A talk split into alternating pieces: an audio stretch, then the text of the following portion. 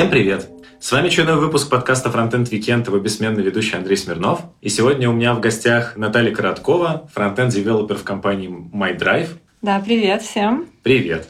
А, мы обычно в нашем вот этом переходном сезоне переходного периода я обычно начинаю с вопроса, можешь ли ты там примерно в нескольких предложениях рассказать о том, э, чем ты можешь быть известна моей аудитории, ну, сейчас я думаю, что я буду известна благодаря выступлению Холли JS. Мы как раз находимся на этой конференции. После моего доклада записываемся. А в целом я разработчик э, из Беларуси. Я жила в Минске последние годы и до того, как переехала в Лондон. И там я выступала на нескольких событиях. Э, и, может быть, кто-то видел мои доклады раньше. Да, я когда готовился, как раз тоже видел пару твоих докладов еще вот твоего минского пути. Но начать хотелось бы по классике, с того, как ты, в принципе, пришла в эту всю разработку. Вот я нашел, что ты вообще из города Гродно. Да, это белорусский город. Да, и ты там и выросла, и поступила в университет. Угу. Вот расскажи, как ты вообще пришла в разработку, почему ты в нее пришла и почему ты попала во фронтенд? Угу. Ну, у меня есть длинная история, но расскажу, наверное, покороче. А в целом я планировала все-таки, наверное... Я училась в художественной школе параллельно с э, основной школой, и, в принципе, я думала получать художественное образование а дальше. Но я как бы всегда... Мне всегда нравилась математика, физика, у нас были очень крутые преподаватели, меня это драйвило, я на занятиях как бы показывала хорошие результаты, и в итоге у меня там не сложилось э, с поступлением по художественной части, долгая история, по глупости детской, можно так сказать. А я, у меня был другой вариант куда-то поступать, и я решила идти на программиста. У меня были хорошие высокие баллы по тестированиям, и моя мама, она такой программист царь закалки, она работала на заводе и, в общем-то, училась э, в БГУ тоже на программиста она закончила, когда еще рассказывала мне много историй про эти огромные компьютеры на всю комнату, и вот эти все истории. Всегда у нас дома были перфокарты, и, в общем, я как-то не чувствовала, не чувствовала, что это какая-то новая и уникальная профессия. Плюс я еще была у нее на работе, и у них там были компьютеры, там я первый раз зашла в чат, пыталась напечатать, у меня не получалось, это очень было быстро. Вот. И в целом мне казалось, что это тоже интересное занятие, и как мамин пример, можно сказать, по маминым стопам я подала туда документы. А у меня, конечно, было были моменты, когда мне хотелось уйти из университета и все-таки заниматься чем-то художественным, но в итоге я все-таки доучилась и устроилась работать а, в компанию по распределению в Гродно. Проработала там два с половиной года и поняла, что мне хочется чего-то, не знаю, как душа к чему-то стремится. Я ушла на фриланс, поработала на фрилансе, поработала удаленно, и потом вернулась к офисной работе. Мы переехали в Минск, и я пошла работать там в компанию. А давай вот немножко остановимся. Очень интересно как раз понять, почему, если у тебя мама программист, и ты в целом изначально, у тебя все это было вокруг тебя, и ты это mm-hmm. все понимала, почему изначально ты э, пробовала себя в художественной э, специфике? Почему ты сразу не была программистом? Как, ну, честно вот... говоря, вот в те времена это было не так, как сейчас. Э, это выглядело непонятным. Сейчас вот очень много информации. Есть, во-первых, есть интернет. Когда я училась, мы учились либо по книгам, либо по там было несколько веб-сайтов, несколько ресурсов, по которым можно было как-то найти примеры кода, найти какую-то информацию. Но это было не в таком широком доступе, как сегодня. То есть не было понимания вообще, к чему это приведет, перспективная ли эта профессия. Все в те времена шли на экономистов, на юристов. Как бы программирование все времена не было чем-то таким, как сегодня. И в целом я не, не понимала, к чему это может привести, но просто можно сказать, что я туда пошла, потому что у меня были успехи в математике. Мне казалось, что мне это понравится. А в художестве были успехи? Были. в общем-то, я начала рисовать, потому что у меня с детства было... Меня замечали все преподаватели, что я люблю рисовать. Меня mm-hmm. мама вот отдала сначала в кружки, потом в художественную школу. Мне это очень нравилось. Мне это, кстати, очень развило, потому что если у нас была... У меня была очень обычная школа, средняя школа, и как бы там, я не скажу, что простые люди учились, но все равно там все немножко стремились к какому-то идеалу быть популярным в школе, а в моей художественной школе, наоборот, было очень, у всех была очень яркая индивидуальность, и все люди как-то выражали себя и одевались интересно. И мне это как бы дало понимание, что есть э, другие какие-то идеалы, другие цели у людей, и что неважно вот это вот твоя общественный твой статус какой-то, и вот это все, что можно заниматься другими вещами, быть более открытой для каких-то, не знаю, других вещей извне. Вот, это было классно. А тебе этот бэкграунд, э, ты ощущаешь, как он тебе помогает или помогал в какие-то моменты именно уже в твоей программистской карьере? Может быть, поэтому, наверное, я все-таки у меня были разные варианты, куда я могла развиваться, но все-таки я занялась фронтендом, он как-то ближе к визуальной часть нашей работы, работы с интерфейсом, вот это вот все, как бы я понимаю по цветам, немножко знаю теорию цвета, поэтому не буду выбирать, ну, вижу, как бы вот эти все, как дизайнеры видят немножко pixel perfect такое, я это, это хорошо схватываю и могу выдавать как бы более качественный, наверное, интерфейс, я надеюсь. И как раз если дальше идти по твоей карьере, получается, ты в Минске работал уже фронтендером, mm-hmm. вот и в какой-то момент, э, насколько я там понял, подготовившись, э, что у тебя молодой человек что-то вроде дизайнера, э, ну, некого. Ну, не совсем. Геймдизайнер. Ну, не геймдизайнер, а есть такая профессия у нас, она не очень распространена, ага. называется концепт-артист, когда ты готовишь концепты для кино, для игр вначале, mm-hmm. то есть задаешь атмосферу, задаешь, ну, то есть создаешь environment, и на основе его уже дальше там другие этапы, короче, разработки происходят. И вот он именно занимается концепт-артом, а, и да, он, получается, его пригласили работать в Лондон, и мы на этом фоне переехали. А вот как это было с точки зрения, ну, именно технологически? То есть э, у тебя есть молодой человек, который, которого зовут в Лондон, вы переезжаете там, очевидно, по какой-то там family визе, и ты переезжаешь э, просто, ну, по сути говоря, с ним на новое место, не имея э, ничего за плечами, и у тебя, очевидно, ну, хотя, может быть, не очевидно, не было уже какого-то плана, когда ты приезжала в Лондон. Каким образом ты там осваивалась, насколько тебе тяжело давалось? Хм, Объемный такой вопрос, я бы сказала. да, мы переезжали, у него была рабочая виза, и я как э, получала, это называется dependent виза, причем мы не расписаны, и все равно ты можешь, э, доказав, что вы, например, больше двух лет вместе, переехать, не расписавшись. А как нужно доказывать? А, я собирала очень много различных бумаг, и это включало в себя основную ценность представляет собой всякие договоры, что вы снимаете, например, квартиру вместе, всякие, например, на него подключен интернет, я ложу на него деньги. Ну, вот эти все, знаешь, бюрократические такие бумажки, выписки с банковских счетов, вот это все. Плюс ваши переписки, плюс фотографии не особо ценятся, но тоже котируются. Я уже не помню, но у меня была очень такая значительная стопка бумаг, которые мы собирали. И, наверное, проще было расписаться, но как бы я вычитала где-то на форумах, что если вы по-быстренькому распишетесь, то это может привести к тому, что вас, вам не поверят, и вам все равно придется, вам откажут, и вам придется все равно собирать эти бумаги, поэтому мы решили действовать простым способом. Мы уже много лет были вместе, и у нас как бы накопилось достаточно доказательств, что мы как бы вместе. То есть это серьезно прям стопка бумаг, да, включая да, распечатки да. фотографий? Да, да. То есть вот мы вместе отдыхали в таком-то году, вот да, это вот все. И плюс переписки с разных годов, с разных... Э, переписки прям с текстом? Да, или... с текстом. Не замазанные. То есть просто именно не ну, факт переписки, можешь, а прям переписка. Ты же можешь... Не, не, не полностью весь лог, ага. а как бы можешь сделать скриншоты просто, что вот мы там переписывались. Плюс письма, например. Плюс... А, кстати, очень удобно, когда вы летите куда-то, сохранять вот эти перелетные бумажки, как, uh как это называется, билеты ваши. Посадочные талоны. Да, вот эти вот. Ага. И, точнее, не посадочные талоны, а регистрацию, когда вам присылают подтверждение авиалинии, там у вас фамилия написана, что вы вместе летели в одну и ту же дату, как бы вот у вас доказательства. А, в общем, да, это было немножко сложно, но возможно. Угу. Все прошло хорошо, мы прилетели туда. И да, у меня не было никакого конкретного плана. На самом деле мы уже были морально готовы переезжать. Мы рассматривали варианты переезда. Я думала, может быть, я смогу нас перевести, либо он. Мы как бы не планировали. Решали, что как-то это сложится само собой, и оно сложилось.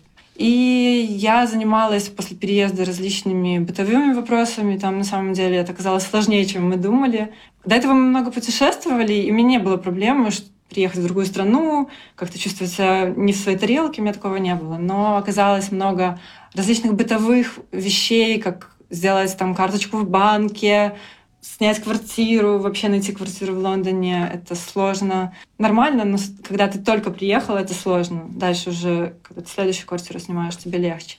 Ну, в общем, я занималась этими вещами, и потом начала искать работу, нашла очень быстро. А, я не, не целилась в какую-то крупную компанию.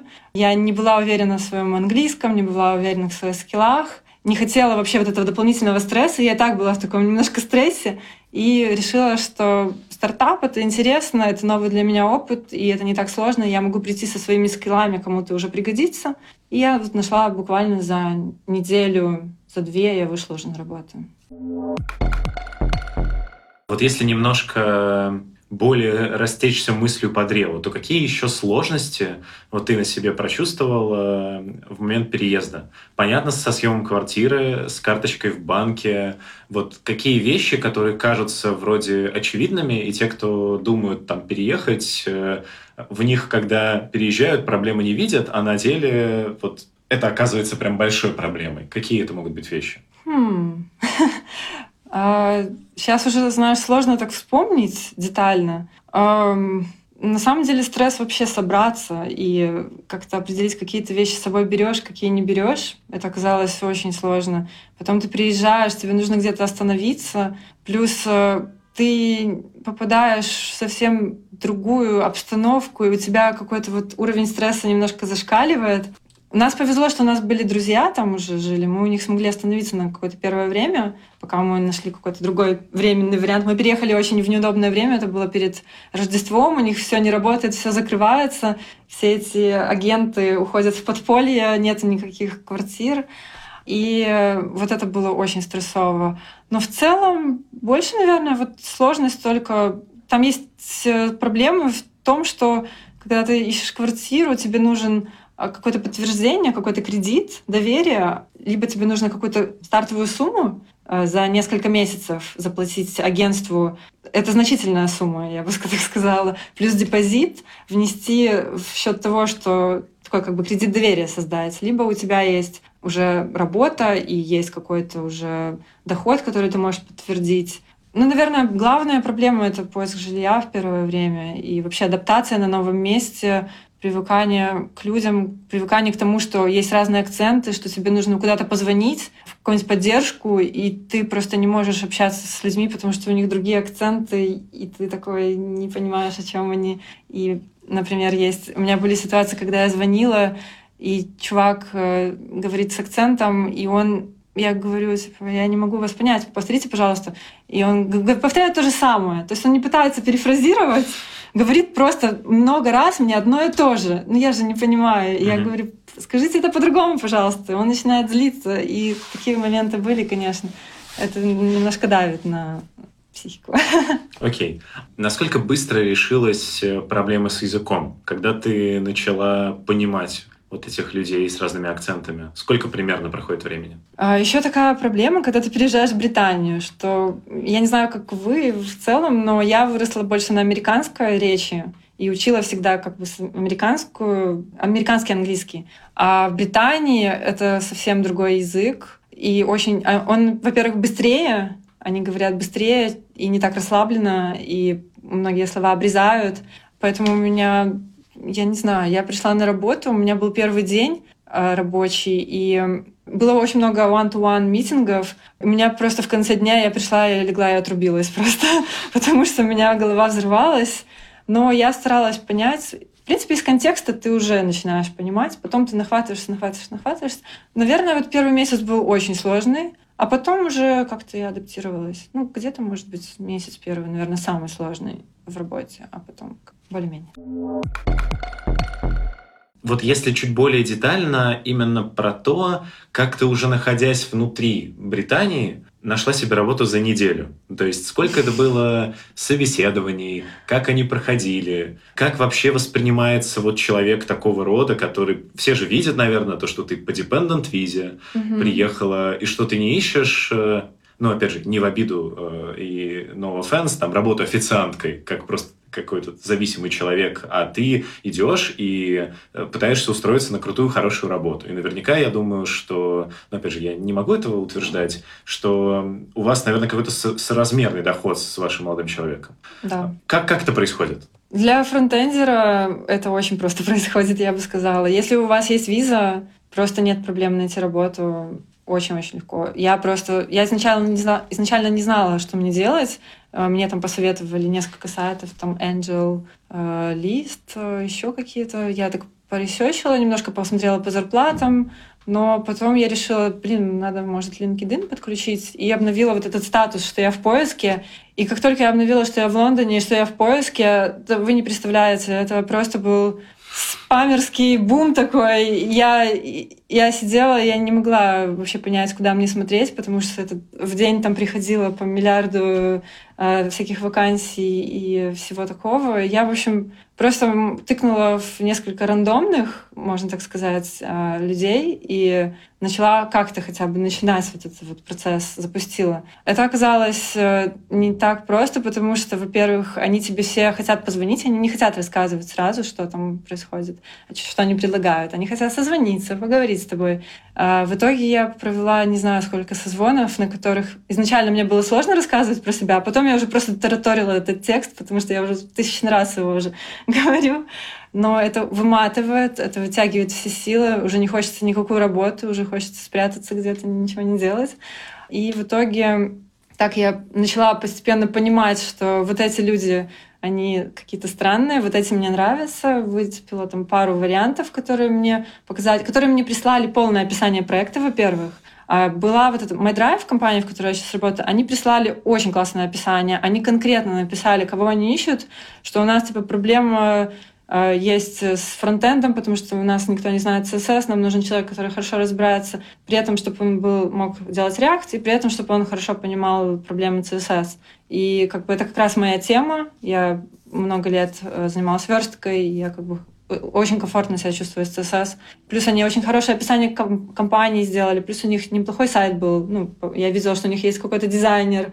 Мне понравился рекрутер, он был очень, как оказалось, потом он технический чувак, и нам очень было легко с ним общаться, и все легко очень проходило. То есть вот мне кажется, что главное, когда ты понимаешь, что вот это твое, когда ты, когда все идет очень гладко, когда у тебя нет вот этих внутри, блин, это как что-то не так, что-то не то. Здесь очень все легко и гладко прошло, и с ребятами мы созвонились, поговорили, все было классно. И у меня было еще назначено несколько интервью, одно из которых я тоже начала проходить. Но в MyDrive это было все очень быстро. Мы буквально вот созвонились по техническим вопросам, потом я пришла к ним, а, мы пообщались, они мне дали маленькое тестовое, буквально там на месте что-то сделать. И мне уже потом позвонил сразу же рекрутер, предложил, сказал, вот они тебе делают офер. Я говорю, что я прохожу еще другие интервью, но если они мне поднимут типа, зарплаты до такого уровня, то я их закончу и типа, пойду работать к ним со следующей недели. А, он говорит, что у них горит, и если ты можешь поскорее типа, дать вопрос, то будет классно. Я говорю, ну давайте вы мне поднимете, а я со следующей недели прям выйду. И они мне перезвонили, говорят, да, окей. И я даже остановила, то есть я уже начала там другие интервью проходить, а с одним чуваком сходила там на кофе, он там поспрашивал про бэкграунд, про то, чем мы занимаемся, вот эти все дела, показал офис и дал мне тестовое. Я даже уже потом не делала тестовое, пошла сразу в драйв просто в следующей неделе. То есть там это все быстро, там не хватает кадров, там очень большая текучка, там очень много стартапов, во-первых, и всем нужны руки, всем нужны разного уровня разработчики, не только какие-то крутые скилловые, а абсолютно разного уровня. Мне кажется, джуниор тоже там сможет себе найти место. К нам в компанию, кстати, тоже вот, может быть, понадобится скоро джуниор, я думаю. То есть, э, правильно ли я понимаю, что MyDrive — это реально чуть ли не первые ребята, с которыми ты да. там начала вот проходить реальное интервью. Ты знаешь, просто это настолько выматывает этот процесс, настолько ты устаешь от созвона с рекрутером, ты не понимаешь вообще, стоит там продолжать, не стоит. Есть рекрутеры, которые задают тебе очень много вопросов, очень личных вопросов. А по визе как бы многие там переживали, что у меня dependent visa, типа, а что вы будете делать? А хорошие ли у вас отношения с вашим парнем? А не расстанетесь ли вы? Понимаешь, такие личные всякие вопросы начинают задавать. Так, а вот тут важно. А если если вы расстаетесь, то твоя dependent виза тебя депортирует просто или что? Да, у тебя какое-то есть время, чтобы уехать. Ну, как бы технически этого никто не узнает. А вам нужно ежегодно подтверждать э, нет. совместными фотографиями, что вы все еще вместе? В общем-то нет, но на самом деле мы снимаем квартиру, договор ага. на нас обоих, поэтому как бы, если что, мы просто скажем вот договор. Но никто нас не спрашивает, и вообще ты приезжаешь, никто тобой не интересуется. А есть возможность, с учетом того, что ты уже полноценный э, э, ну, человек, который работает на полную ставку в Лондоне, свою dependent визу поменять на нормальную? Или да, это но период это, нужен? короче, она дается изначально на три года, вот эта рабочая виза, и моя виза зависит от этой визы. Когда у него mm-hmm. заканчивается, моя тоже заканчивается. Потом ее можно продлевать, тоже на такую же визу. Но, по-моему, через пять или через шесть лет ты можешь подаваться на вид на жительство, ой, на гражданство, mm-hmm. И сдавать там, готовиться, сдавать экзамен, я не знаю точно, что там нужно делать, мы как-то пока не рассматриваем эту опцию. Но можно потом просто с рабочей визы перейти, уже податься на вот это гражданство, когда ты прожил определенное количество времени, по-моему, 5 или 6 лет, не уверена. Вот, и все, поменять просто визу на новую. Если, например, ты хочешь перейти на другую работу, то у тебя есть э, две недели, чтобы, то есть ты оплаешься твоя ком- другая компания, которая готова представить, предоставить тебе вот этот спонсоршип, рабочую визу, у тебя есть две недели, чтобы пока твоя виза закончится, как раз они за эти две недели сделают тебе новую визу, ты можешь перейти, в принципе, в другую компанию работать. То есть именно MyDrive не форсирует вот это событие, им ок, что у тебя dependent виза? Да, им ок. А им как бы это стартап, там все проще намного. Но если крупная компания, они готовы тоже сделать, заняться этим вопросом. Я думаю, если ты поработал пару лет, то у тебя уже есть, э, как бы, тебя уже хотят оставить, и тебе уже смогут, у них уже есть больше оснований, чтобы запросить это вот спон, ну, этого сотрудника, запросить ему рабочую визу, мне кажется. Mm-hmm. И MyDrive тоже говорил, что если при случае, то они могут тоже поднять этот вопрос и заняться. И на самом деле многие компании, они прямо указывают, даже стартапы, они указывают, что есть спонсоршип у них, кстати, компания, которая вот я вторую начала проходить собеседование, у них как раз-таки был этот спонсоршип, они прямо и прописывали. У них там очень мультинациональная компания, у них с разных стран они привозят, предоставляют спонсоршип. Но там финтех, я не хотела работать в финтех, поэтому мне MyDrive как-то был ближе, я очень делала ставку на MyDrive. Можно сказать, я отсортировала из всего то, что было, что смогла физически отсортировать MyDrive в первую очередь, и как-то больше делала ставку на это, а там уже были как запасные варианты. О, был еще вариант контрактной работы. Это когда тебе платят кучу бабла, но ты контрактник, ты как бы тебя могут уволить легко, но с другой стороны там очень хорошие деньги и ну, прям в разы больше, чем ты сейчас. В разы больше, но это короче, у тебя должна быть заморочка оформиться типа как индивидуального предпринимателя там и просто работать по контрактам. Ну, там совсем другие деньги. Но там и проекты совсем другие. Там как бы берут контрактников обычно на когда не хватает рук, чтобы он там потушил пожар, и как бы другие совсем обязательства. Я была не уверена, хочу ли это, но вот тоже начинала уже смотреть в эту сторону, уже чуть ли не пошла на техническое интервью, но как бы в итоге выбрала другой путь. Один короткий вопрос, потом объясню, к чему я его задаю. Тебе в MyDrive дали больше денег, чем было в Минске, когда на последнем месте работы, на котором ты работала, если вычитать там все налоги и так далее. Да, да. Ну, как бы даже учитывая, что и жилье у нас дороже, то все равно у меня, получается, вырос, наверное, мой заработок. Да. Ну, уровень жизни повысился все-таки. Может, это связано еще с тем, как это в Лондоне происходит, что у тебя больше возможностей в плане там, покупок, в плане каких-то сервисов, а, но я чувствую значительный комфорт с тем, что я сейчас получаю. Окей, к чему я это задаю? Вот представим ситуацию. Например, э, как ты думаешь, возможно ли такая ситуация, что я бросаю все, например, в Москве, я какой-то фронтендер, например, я получаю визу, ну, то есть не нахожу работу в Москве удаленно, где-то за границей, а прям приезжаю на место, ну, то есть, например, беру туристическую визу, получаю, mm-hmm. еду в Лондон, mm-hmm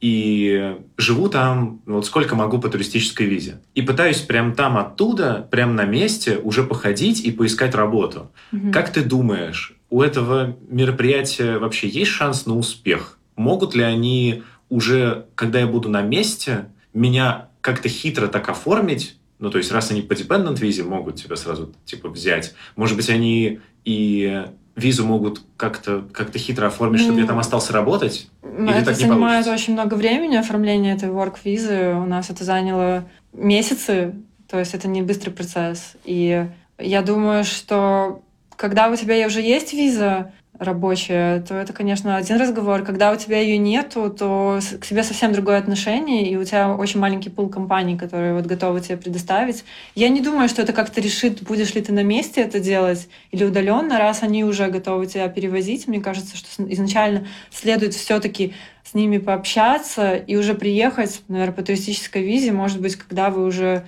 нашли какое-то взаимопонимание, когда ты уже понимаешь, куда ты едешь, какой у тебя есть лист компании, где ты хочешь вот лично пообщаться, пройти собеседование. Но я не думаю, что ты сможешь прям на месте там открыть себе визу. Это очень долгий процесс юридический. Очень много бумаг было с их стороны, этих юридических вопросов, которыми они занимались. А, и очень много нас там... Мы заполняли всяких документов и всего этого. То есть это не такой быстрый процесс. Я не знаю. Мне кажется, стоит все-таки поискать удаленно, найти какой-то список компаний, которые готовы на это, которые интересуют разработчики, привести разработчика и приехать уже просто пообщаться. Ну, ты можешь сказать, что я готов приехать э, познакомиться лично. И... Ну, то есть все-таки не стоит э, пытаться Я не знаю, не на вижу такие авантюры? См... Наверное, не вижу смысла в этом. Лондон очень дорогой, вы просто кучу денег спустите никуда, с, ну, там реально другой, другой уровень цен. После Беларуси это было очень больно. Я помню, приехала даже вату купить. Там, это,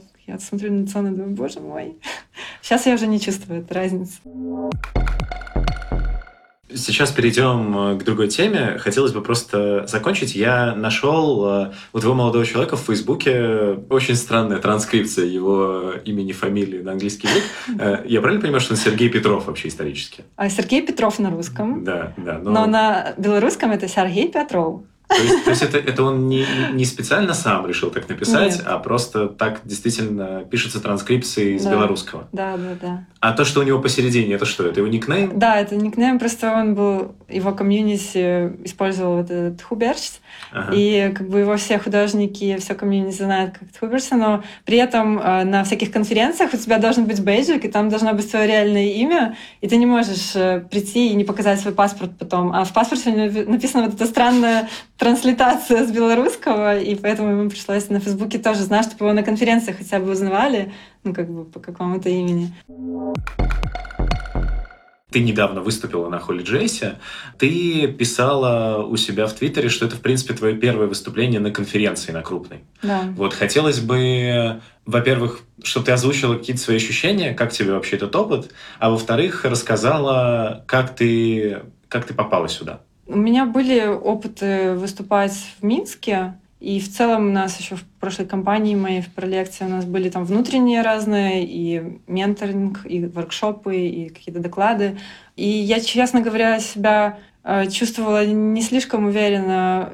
Не считаю себя хорошим докладчиком, но у меня есть какое-то, не знаю, желание развить в себе этот навык. И на холле я никогда не планировала подаваться. Это для меня было всегда такой хардкорной конференцией. Но так получилось, что благодаря всяким нетворкингам я знаю Таню Денисюк из Минска еще из личного как бы контакта, плюс она занимается конференциями. Она спросила, могу ли я порекомендовать кого-то по ряд тематики. Они искали какой-нибудь доклад, либо сама выступить. Изначально я такая, нет-нет, вы что, нет, нет, не я. А потом посидела, подумала, блин, у меня, мне как бы интересует эта тема, которой я занимаюсь, сервис-сайт рендеринг на реакции. И, в принципе, у нас очень классный опыт, успешный как мы сделали, перевели наш проект, какие у нас хорошие результаты. Я подумала, блин, может, я смогу об этом рассказать и заодно себя немножко запушить, немножко выйти из зоны комфорта.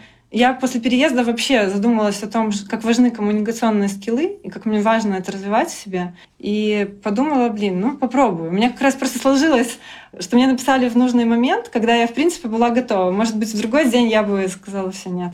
А в тот момент я села, вот буквально там за ночь набросала планчик, отправила, меня зааплавили, меня прослушали, сказали, окей, гуд, интересная тема, так я попала. То есть, можно сказать, большая случайность, но я очень рада этой случайности. Это действительно очень крутой, полезный опыт в жизни. И я считаю, что ну, нужно тренировать себе вот этот навык, нужно пере... немножко себя а, пушить сам, когда ты сидишь и кажется, да, я должен вот это развить, вот это развить, у меня, например, не работает. Мне нужна серьезная, сильная мотивация, чтобы начать заниматься этим. И как раз выступление — это одна из таких моих мотиваций. Окей. Okay. Я слышал пару слухов, что в целом Holy.js, так как они зовут много иностранных докладчиков, ну, чтобы быть привлекательными для западной сцены, mm-hmm. им нужно поддерживать некий diversity, вот, поэтому они, возможно, осознанно именно пытаются увеличить процент э, выступающих девушек на конференции. Как ты думаешь, это полная херня или в этом есть какая-то доля правды? Я думаю, что есть. Я, в принципе, как бы и думала сама об этом, потому что, мне кажется, я очень рада поддерживать эту инициативу, и мне кажется, это правильно. И даже если вот был этот вот подтекст, то почему нет? То есть э, это хорошо. Я, мне кажется, что девочки более скромные по своей натуре, наверное, mm-hmm. возможно. Я не знаю. Я более скромная. И мне сложно... Я хочу просто больше девочек показывать на своем примере, что любая девочка-разработчик может выйти на Holy.js и рассказать о своем, своей теме, и это правильно, это хорошо. Но правильно ли, э, когда ребята, программный комитет заявляют о каком-то громадном конкурсе, я слышал что-то вроде там про 6 человек на место, при этом, э, насколько я понимаю, есть э, ребята, которые ну, там, не знаю, как было в твоем случае, mm-hmm. какой там отбор ты проходила и когда тебя заплавили, но, кажется, веса расставлены на докладчиках таким образом, что не везде все э, лежит э, на одинаковых чашках э, весов равномерно. То есть кто-то, они заранее знают, что для них более весом, mm-hmm. а кто-то менее. Ну, тут, во-первых, у меня еще были веса про то, что, как я уже сказала, они искали кого-то с реактом, а, и... прям, то есть прям тебе осознанно написали, что нам нужен кто-то, кто может что-то ну, по React-тематике рассказать? Да, они сказали, что у них мало заявок по React, ну, именно с ага. React-докладами, и как бы тут, получается, у меня еще один есть плюсик. А, и плюс, как бы, сервисат рендеринг сейчас, когда мы еще начинали, это не было так хайпово. Сейчас, мне кажется, это более стало хайповой темой. И как бы я считаю, это Next.js тоже достаточно интересная сейчас и развивающаяся такая тула. Если бы я делала, может быть, неинтересный им доклад, угу. и при этом была девушка, меня бы точно не взяли. Но так как, может быть, у меня... Ну, звезды сошлись таким образом. Да, да просто звезды помню. сошлись таким образом. Как раз на эту же тему я видел у тебя в Твиттере, что ты была на мероприятии в Лондоне под названием React.js Girls Conference. Угу. Расскажи вообще, что это такое. Я просто уже обсуждал э, ну, с некоторыми моими гостями, которые были там из России, из Минска, про такого рода мероприятия в России, но при этом пока мне не приходилось пообсуждать такое с человеком, который ходил на такое в Лондоне. Каково это? Что там происходит? На что это похоже вообще, такие конференции? Ага. Ну, честно говоря, ты, наверное, может, обсуждала это с Мариной Миронович, я... потому что мой первый как раз-таки доклад в Минске был на Web Not Girls, mm-hmm. Марина Вилаева. То есть такие форматы есть уже даже были и в Минске. Это формат, когда просто девочкам дается сцена, но приходят туда абсолютно разные люди, нет никаких э, ограничений, парни спокойно туда приходят. И в Лондоне есть похожее движение. Все спорят о том, что, блин, оно может называться слишком типа girls, как бы, ну вот такой, с таким уклоном. Многих пугает это название, и даже там ходили разговоры переименовать это как-то, но в итоге осталась эта концепция. И туда тоже ходят э, разные люди. И есть... Сначала это выросло из метапов. Кстати, организовала это вот Сара Вьера, которая, может быть, известна так в комьюнити. Короче, туда девочки рассказывают на сцене, но приходят туда абсолютно все. И вот они провели первую конференцию в Лондоне. Я, честно говоря, немножко скептически к этому тоже отношусь. Я понимаю, mm-hmm. как бы парней, с одной стороны, что как бы это выглядит, может быть, не очень привлекательно, немножко феминистично тогда. Но я думала, мне было интересно сходить и посмотреть, реально ли там этот дух феминизма такой сильный. Но mm-hmm. там такого абсолютно не было. Это было очень просто, очень классно. Было много парней, было классные докладчики. Ну, там были докладчики, которые в первый раз выступали, это немножко чувствовалось. Но в целом меня вдохновило, что как бы девушки занимаются серьезными проектами, а, рассказывают о своем опыте. Там были девушки, которые такие лидеры разных движений комьюнити, в комьюнити, и это была такой классно вдохновляющая конференция. И мне в целом очень понравилось, не было ничего такого. Были некоторые моменты, Короче, ладно, не буду. Там было у них такой типа слоган, и он такой немножко был, что типа девушки правят миром, ну в таком духе. То есть прям, прям girl power, прям со сцены. Типа, ну не со сцены, там у них было миром правят, и там что-то зачеркнуто, и потом девушки. И типа как-то вот... Ну, не, не, я не помню точно, не могу сейчас сказать. Но я Мне... найду в интернете, наверное, наверное. Мне это, честно говоря, не очень понравилось. Они еще сделали майку с этим слоганом. Как-то я вот, типа, тоже немножко внутри меня это так смущает. Но в целом не было такого серьезного какого-то перекоса, и Просто в Лондоне, на самом деле, это очень серьезная движуха по поводу гендерного неравенства, по поводу этого всего. Там очень а, остро стоит эта тема, и очень остро пытаются привлечь девушек и в бизнес тоже. Я, кстати, ходила на хакатон. Это было очень странно. Хакатон назывался я не помню точно, типа, девушки-фаундеры, что-то такое. Э, мне было просто интересно даже изучить эту проблематику. Там очень много говорили про то, что нам нужно больше девушек везде, чтобы было разнообразие мнений, чтобы мы привнесли свою какую-то, может быть, эмоциональную составляющую, ну и в целом другой взгляд на вещи ну, достаточно интересный опыт, достаточно интересная движуха. Мне кажется, что это правильно в каком-то смысле. Главное просто, чтобы не было перекоса. То есть всегда есть небольшая опасность, что перекос пойдет в какую-то другую сторону, слишком чересчур это будет все пушиться.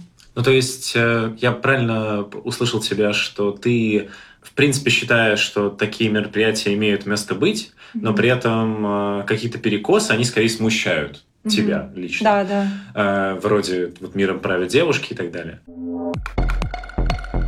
Данная проблема для тебя, на твой взгляд, она сильнее ощущается в Лондоне или в Минске, например? Проблема в, в каком плане? Ну, проблема именно неравенства, не знаю, как, как это назвать. Я, я всегда стоял сугубо за то, что... Я, в принципе, не понимаю, в чем проблема, потому что mm-hmm.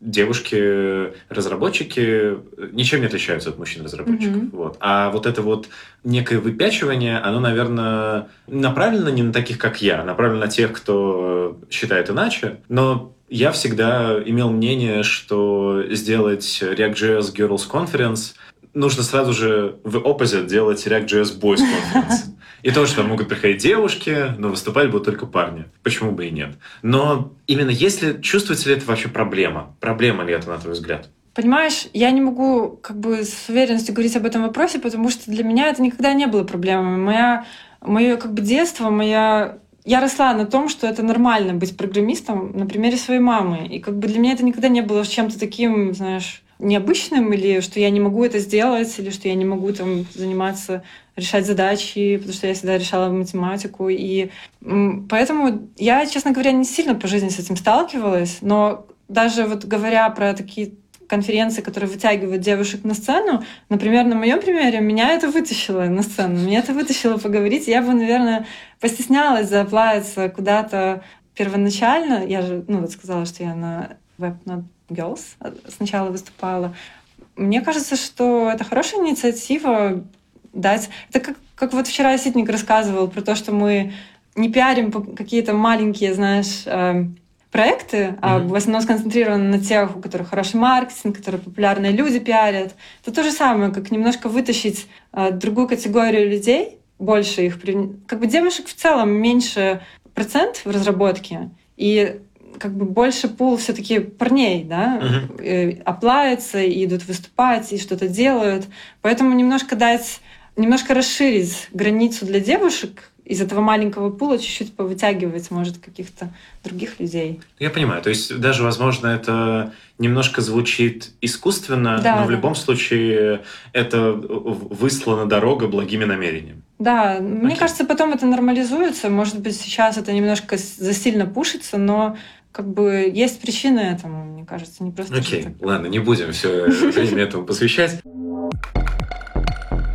Меня очень э, зацепила история. Я в Твиттере ее видел, и ты упоминала ее на вот этом маленьком э, полуинтервью э, с ребятами из HolyJS, что есть в Лондоне какие-то JavaScript comedy шоу. Mm-hmm. Если я правильно понял, это вот которая смуш, вот да, эта штука. Можно прям подробно, что это такое? Как это? Э, как, как можно устроить какой-то комедий стендап про JavaScript? Угу. Как одно с другим бьется? Что там происходит? Ну, это очень классный формат, мне действительно понравилось. Это, в общем-то, собрались ребята, проактивные такие, я так понимаю, и решили организовать такой формат. Как это проходит? А, мы собирались, это не под запись, мы собирались в таком небольшом прикольном месте и... Типа бара. Типа бара, но это было в компании, кстати, Ticketmaster, но у них такой хороший, уютный подвальчик, угу. где это такая сцена, хорошее освещение, микрофон, и э, там были приглашенные ребята. Я не поняла, занимаются они разработкой или нет, но у них именно поставлена вот это все э, речь. Они, у них есть опыт актерского мастерства, сцены, видимо, комедии какой-то. Может, это их хобби, я не уверена. Есть MC, который заводит публику, ребята, которые показывают какие-то сценки, какие-то импровизации, либо заготовленная речь. Плюс есть э, интерактив с публикой, когда, например, такой был момент, когда тебе показывают э, заготовленные слайды, на них уже есть какая-то линия информационная. Если ты должен по этим слайдам придумать какую-то историю, ты там видишь какие-то твиты, какие-то картинки, ты должен просто рассказывать какую-то интересную историю. Любой человек может выйти и рассказать это. Плюс ну, в общем, там много разных форматов, но это в целом весело. Потом есть перерыв, когда вы можете пообщаться, поболтать, потом дальше мы продолжаем. Был чувак, который делает прикольные игры, он презентовал там свои игры, когда рекрутер с джойстиками, когда рекрутер гонится за тобой, ты должен убегать, он тебя догоняет, вы там файтитесь. В общем, прикольно. Когда ты там собираешь NPM-пакеты ходишь, и это превращается в такой огромный-огромный ком, там всякие деревья, потом, и потом все это такое в солнце, короче. И ну, это было прикольно. Это все-таки комедия про JavaScript? Это какой-то mm-hmm. стендап, где шутят на какие темы? Реально шутят на темы фронтенда? Mm, да. Или это, все... это, или это больше какие-то истории жизни? Это больше... Хм, Просто я, я, у меня чисто Просто шкурный это, интерес. знаешь... Я вот думаю, вот если, допустим, э, я пойду и, ага. и сделаю то же самое в России. Кстати, вот делают. Как? Делают в России. Кто делает? Покажите мне этих людей. О, блин, как этот... Э, я просто не понимаю формат. В, Уль... в Ульяновске или где это происходит? Я не помню, в каком городе, но ребята делают. Это тоже так в чем формат? Вот. А, ну, формат в том, что ты делаешь такие шутки, которые поймут только разработчики, которые непонятны другим людям, и вы просто смеетесь, иронизируете над процессом разработки, над, неважно, JavaScript или база данных упала, или что-нибудь такое произошло, или что мы там, не знаю, говнокодим. Ну вот в таком все духе просто вылить свои какие-то эмоции, посмеяться над этим, поговорить про это. Другие люди не поймут нас, ну, как бы, потому что они не в этом контексте, не, не, не разрабатывают, не понимают наших вот таких маленьких тонких моментов, которые всем нам болят, о которых мы хотим вылезть и посмеяться над этим. Наверное, так. То есть это все-таки какая-то сопутствующая история. То есть это не именно шутки про то, что там в JavaScript нельзя там так написать. Не-не-не. Не. А все смеются, потому что это смешно, а это именно какие-то истории из разработки. Да, это больше про истории, про жизнь. А почему называется JavaScript Comedy Show? Это будет смешно бэкэндеру? Там, кстати, были бэкэндеры. Да, там были бэкэндеры, им тоже было весело. Там в целом такая, знаешь, атмосфера непринужденная, веселая, все смеются, все классно. Просто классно провести время, расслабиться. Другой формат, не такой, как более серьезный, как на конференциях, когда тебе говорят серьезный толк, и ты там его сидишь, понимаешь. Вот. А тут просто такой расслабленный и хороший формат. Еще я прочитал э, в твоем этом маленьком описании тебя э, на сайте, что ты сочетаешь путешествия с конференциями. Да, есть такое. Объясни в двух словах. Э, ну, просто у меня немножко сломался шаблон. Я читаю Первая конференция, на которой выступают, а вот сочетать путешествие с конференцией. То есть да, это все конференции, куда я... ты ездишь. Да, да, да. Ага. Я когда-то поняла, что я не очень сильно хороший докладчик, но я работаю над этим. И просто, ну, мне нравится сама атмосфера конференции. Мне, я нахожу это очень полезно для себя в плане какой-то энергетики, набраться какого-то вдохновения, поехать. И в целом, как бы, мне это помогает понимать, что происходит вообще в целом в нашем... На конкрет... конкретном моменте я занимаюсь реактом, в реакт мире, что происходит, о чем говорят люди, с кем-то пообщаться. Я, мне нравится Твиттер, я, мне очень интересно на конференциях с кем-то встретиться из Твиттера лично, э, иметь такую возможность. И я просто поняла, что я такой человек. У меня был когда-то опыт поездки просто полежать, отдохнуть где-то у морька, но я не знаю, я начинаю скучать уже после первого дня, мне нужна какая-то движуха, мне нужно что-то делать. И этот формат, когда ты приезжаешь куда-то, сочетаешь, то есть, например, ты едешь э, куда-то к морю, и плюс там проходит какой-нибудь э, метап или конференция, и ты туда идешь, и у тебя как бы и то, и то есть. Ты можешь и вечером где-то погулять, или утром прогуляться, потом пойти на конференцию, или оставить пару дней на путешествие, ну и плюс еще побывать на конференции. Мне кажется, этот формат просто идеальный для меня, потому что я не могу долго лежать, отдыхать, мне нужно какой-то движуха постоянно. И да, вот поэтому я стараюсь э, сочетать. И, кстати, не только я, вот мой, мой парень тоже там очень крутые конференции проходят, мы тоже туда бывает вместе ездим. И я как бы как художник бывший, я тоже очень э, вдохновляюсь все, всей этой движухой художественной. Туда собираются различные прикольные компании со всего мира, там с Disney, с Netflix, с каких-то гейм-компаний, там Nightly Dog, Nighty Dog. Короче, вот эти всякие компании туда приезжают, и вся эта тоже атмосфера, она другая, не такая, как у нас немножко. Мне это все помогает делать мой отпуск более интересным, более насыщенным, а, приехать с огромным желанием работать, заряженной такой на позитивную энергию. Короче, это мой формат. Кому интереснее где? Твоему молодому человеку на конференциях по фронтенду или тебе на конференциях его? Не, он не ходит на мои конференции. Мне на его конференциях очень интересно. Там, кстати, очень классные... Там всегда есть для разных людей, есть там traditional art, всегда делают, и когда ты можешь прийти порисовать, там нанимают актеров, они позируют в красивых костюмах, классные позы дают. Ты можешь даже просто, я умею немножко рисовать, могу прийти по скетчить что-нибудь. Есть какие-нибудь VR-галереи, где ты можешь, люди что-то делают, ты приходишь в VR, там играешь, смотришь, это все, то есть много различных таких интересных активностей.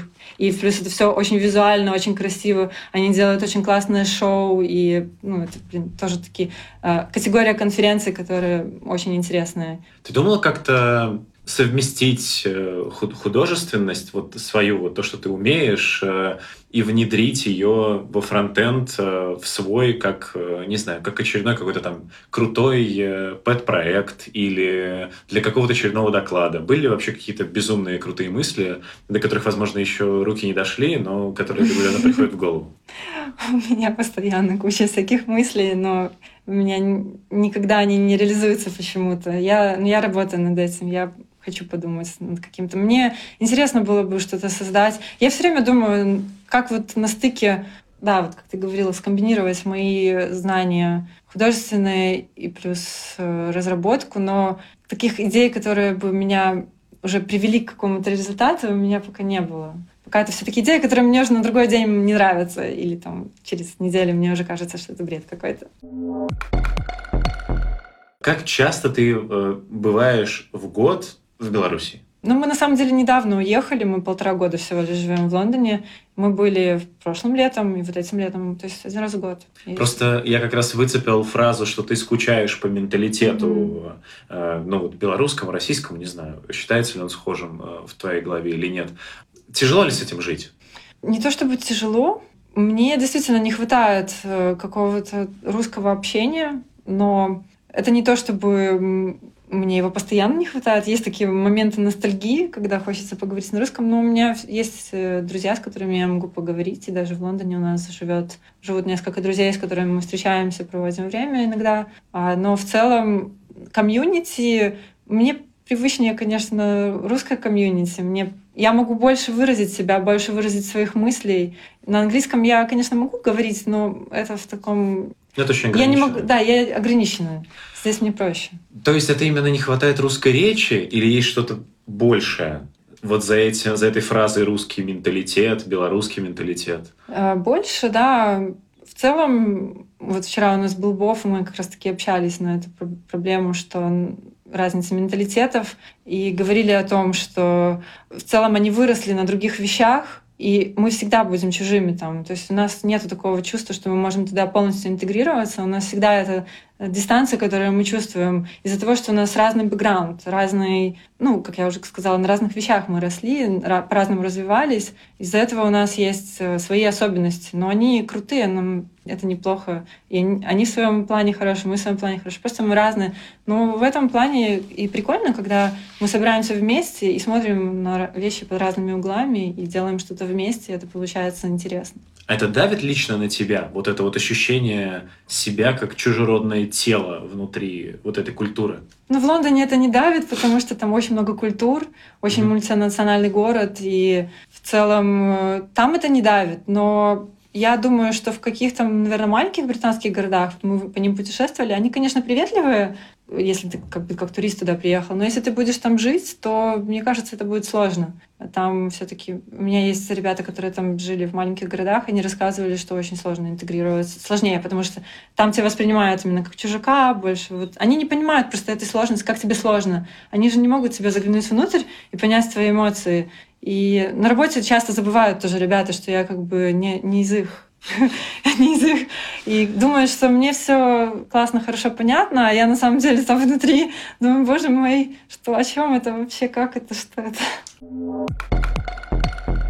Вот зачем мне, ну, любому человеку, стоит переехать в Лондон? Что там крутого? Ну, во-первых, это крупный город очень.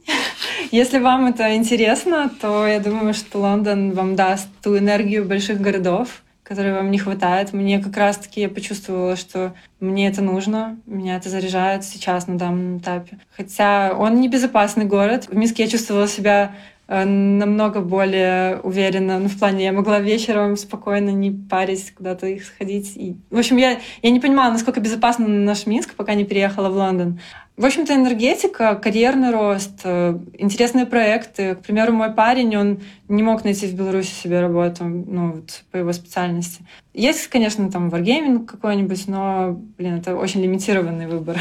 Uh-huh. И работать над крупными проектами, двигаться дальше, встречать новых людей, узнавать новые культуры, учить язык. Учить язык э, у меня, например, только работает такая ситуация, когда я на месте это делаю. Сложно учить язык, когда ты находишься не в среде, в которой говорит на этом языке. Попробую задать мой стандартный вопрос. Думал ли ты все-таки, как могла бы сложиться твоя карьера, если бы ты не стала фронт-разработчиком? Все-таки это было бы точно что-то художественное? Или были еще варианты? Нет, только художественное. Если говорить именно более детально, то у тебя был план, э, куда ты могла бы развиться внутри карьеры художественной вот этой? То есть угу. чего там, в принципе, можно добиться? Ну, как раз-таки на примере моего парня, я, знаешь, как бы у меня сейчас моя непрожитая жизнь, как бы можно сказать. А, то есть ты смотришь в зеркало. Да, что-то вроде того. А, на самом деле у меня был этап, когда я на год забросила художку, и поэтому я не поступала дальше в кулек. Ну, куль... как, я не кулек. Знаю. Да, это клево. Перед университетом, как это называется? Колледж? Колледж, да, типа а. искусство, колледж искусства, да. И после очень сложно без этого колледжа поступать дальше на вышку, на художественную. Я этого тогда не понимала, я думала, не, я доучусь уже. Короче, у меня получилось, что так я после девятого класса еще училась в художке, я решила, что я закончу школу, и тогда буду поступать. Но потом я поняла, что нужен кулек, я не хотела тратить много лет на кулек, я думала поступать на архитектуру. А я приехала поступать на архитектуру в Минск, Точнее, я собиралась ехать поступать и поняла, что нужно черчение, которое я нифига не знаю, и решила, что все-таки буду подаваться на другое. Но вот в целом развитие в этом плане это вот концепт-арт, это вот э, digital art, которым сейчас много занимается. Я не знаю, если вы, может, знаете такой ресурс ArtStation, сейчас популярный, там э, множество художников, которые... Причем они работают и в традиционной манере, и в digital. Сейчас много тулов, много много 3D сейчас тоже инструментов, и это тоже переплетено с артом.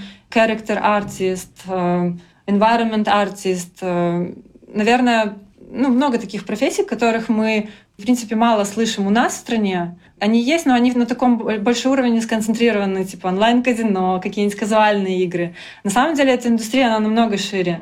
А в том же, в тех же крупных компаниях, э, как бы, вот мой, например, парень работал с DreamWorks, они ищут фрилансеров и берут, ну, то есть нанимают удаленно, даже можно с ними поработать, делать для них концепты для каких-нибудь TV-шоу, а, тоже Netflix набирает. Там... Короче, вот эта индустрия, она на самом деле очень большая, объемная. Мне кажется, это если ты художник, а, то ты там найдешь себе место. Окей, okay. главный вопрос. Э, вот э, с учетом того, что ты ходишь э, на конференции к своему молодому человеку, и тебе это все все еще нравится, как часто ты сталкиваешься с мыслями, что не жалеешь ли ты о том, что ты все-таки пошла вот по этой э, тропинке, а не пошла по той, где, кажется, ты, тебе тоже очень нравится все? На самом деле никогда не поздно было бы свичнуться, но э, мне нравится, чем я занимаюсь. Я, мне кажется, нашла себя. Мне это, я это делаю, потому что мне это интересно, не потому что у меня вот все нет другого пути. Мне действительно нравится то, что мы делаем, мне нравится, как развивается развивался фронтенд, как это было много, много всего мы пережили, и многие говорят, что это типа все плохо, но мне это нравилось, как бы перемены, узнавание новых, получение новых инструментов. А, и ну, я, я не жалею, мне классно. Моя любимая рубрика «Готовим вместе с фронт-разработчиком». Наверное, ты умеешь готовить? Умею, да. Да. Расскажи, пожалуйста, как обычно, либо какую-то очень забавную историю по поводу того, как э, ты что-то готовила, возможно, уже в Лондоне, либо какое-нибудь свое самое там любимое блюдо, странное, может быть. У меня, наверное, нет интересных историй по, по, по этому поводу, но я скажу, что я не очень... Я умею, но я не очень люблю готовить. Я всегда стараюсь избегать этого процесса при возможности, но я всегда готовлю какие-нибудь простые вещи. А что самое прикольное ты готовила? Вот то, что именно ты считаешь прикольным. Ну, слушай, мне понравилось. Э, я использовала... Есть такие в России сервисы, но в Лондоне я попробовала такой сервис, когда тебе присылают продукты, присылают рецепт, угу. и ты готовишь. Мне нравится такой формат. Э, я не очень специалист готовить всякие соусы. Знаешь, все-таки блюдо, оно зависит больше от соуса, наверное. И там очень классно классные можно попробовать соусы приготовить, но это занимает больше времени, чем там написано в листике, что это займет там 10 или 30 минут, а меня это занимает намного больше. Но вот такой формат мне очень нравится, а, я пользуюсь таким. И я не знаю, мне, честно говоря, сложно про готовку что-то интересное рассказать. Для меня это такая больше как рутина, наверное. Ну, я понял. Рутина, от которой, в принципе, ты как раз и избавилась за счет вот таких вот сервисов. Тебе не нужно выбирать, что готовить, тебе присылают, ты из Не, я выбираю, что я хочу приготовить, да. что там попроще. вот. И да, мне присылают продукты, мне присылают mm. рецепт, я готовлю, мне это помогает. Какой ты можешь дать совет моей аудитории? Это может быть что-то более абстрактное или что-то более техническое, что угодно. Что ты можешь посоветовать? Наверное, то, что более абстрактное, наверное, посоветую, что нужно заниматься тем, что нравится. Это, наверное, звучит банально, но именно это нас двигает, именно это позволяет нам развиваться в том, что мы делаем, и не бойтесь переключаться и искать что-то рядом, что-то около. В общем-то, просто нужно просто делать то, что вам нравится.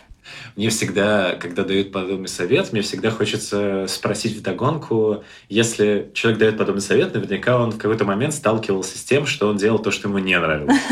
Если, Много раз было, да. да. Ну, какую самую яркую историю ты на эту тему можешь сказать? Ну, слушай, очень сложно вот выходить из своей зоны комфорта, и кажется, вот я уйду из компании, что я буду делать, как я буду дальше. И не нужно этого бояться.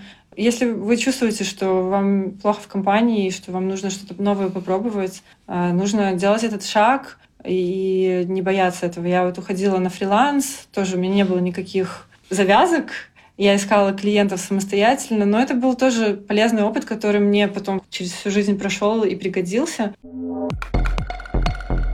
Наверное, на этом все. Спасибо тебе большое, что в целом э, уделила время. Вот мне от себя, как обычно, необходимо добавить, э, чтобы вы э, не забывали подписываться на все наши места, где мы есть, SoundCloud, iTunes, в YouTube что-то появится. Возможно, я, наконец, освою After Effects и выложу какой-то из своих выпусков, который у меня есть в видео на YouTube.